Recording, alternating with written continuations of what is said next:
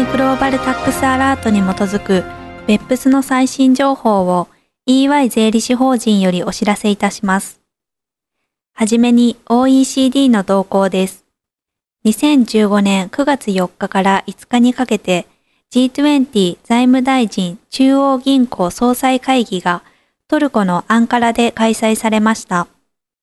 その会議声明において10月8日にペルーのリマで開催予定の会議で別府スの最終レポートパッケージのレビューを行うとしています。会議声明はまた、別府スプロジェクトの有効性は、その広範かつ守備一貫した実施によって決まると述べています。別府スの推奨事項の実施をグローバル規模でモニタリングするという G20 の意図を表明し、クロスボーダーの税務ルーリングに関する情報交換を具体例として挙げています。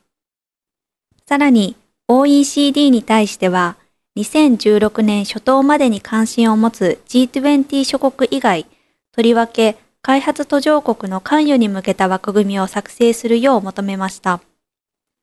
会議声明は、別府ス対応に苦慮している開発途上国に対し、適切な技術支援を提供する取り組みを歓迎しています。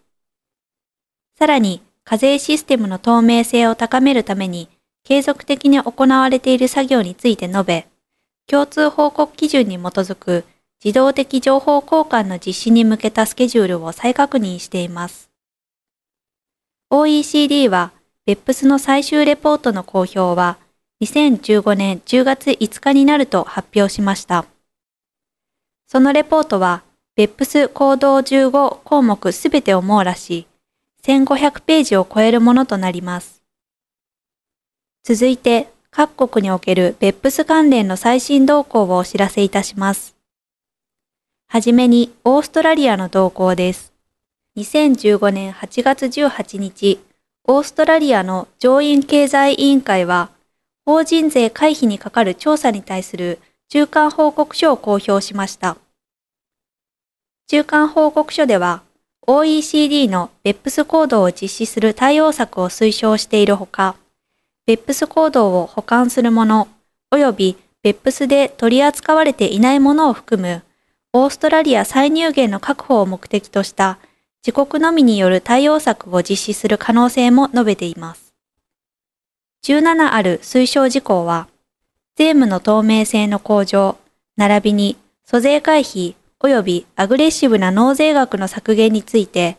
社会の意識を高めることを主な狙いとしています。続いて、メキシコの動向です。2015年9月8日、移転価格にかかる多くの開示要件及び文書化要件を盛り込んだ税制改革パッケージが、メキシコ議会の審議と承認を求めて提出されました。ベップス行動13に基づく OECD の推奨事項によって発案された規定案の一つに、メキシコ法人及びメキシコの高級的施設に対して、毎年マスターファイル、ローカルファイル、国別報告書の提出を求める規定があります。マスターファイル及びローカルファイルの提出義務は、前年度の収益が6.44億ペソ以上、米ドル換算でおよそ3700万ドル以上である納税者に課されます。最後にスウェーデンの動向です。2015年9月4日、スウェーデン政府は現行の資本参加免税制度に新たな制限を設ける改正案、及びスウェーデンのクーポンタックス法が定める配当源泉税にかかる租税回避防止規定の改正案を盛り込んだ改正法案を立法審議会に提出しました。改正法案は EU 親会社子会社指令の改正を受けて策定されたもので、2015年4月に政府が公表した覚書の内容から若干の変更はあるものの、大方それに沿っています。この改正案は、外国企業から受け取る配当を、当該外国企業が利息または類似のものとして費用控除できる場合に、受け取り企業側で免税を受けられないというものです。株式の保有が保有者以外のものによる不正な優遇税制の適用を意図したものである場合、いかなる状況においても、受取配当にクーポンタックス法の租税回避防止規定が適用されることになります。この新規定は2016年1月1日の発行が提案されています。今回お届けする内容は以上です。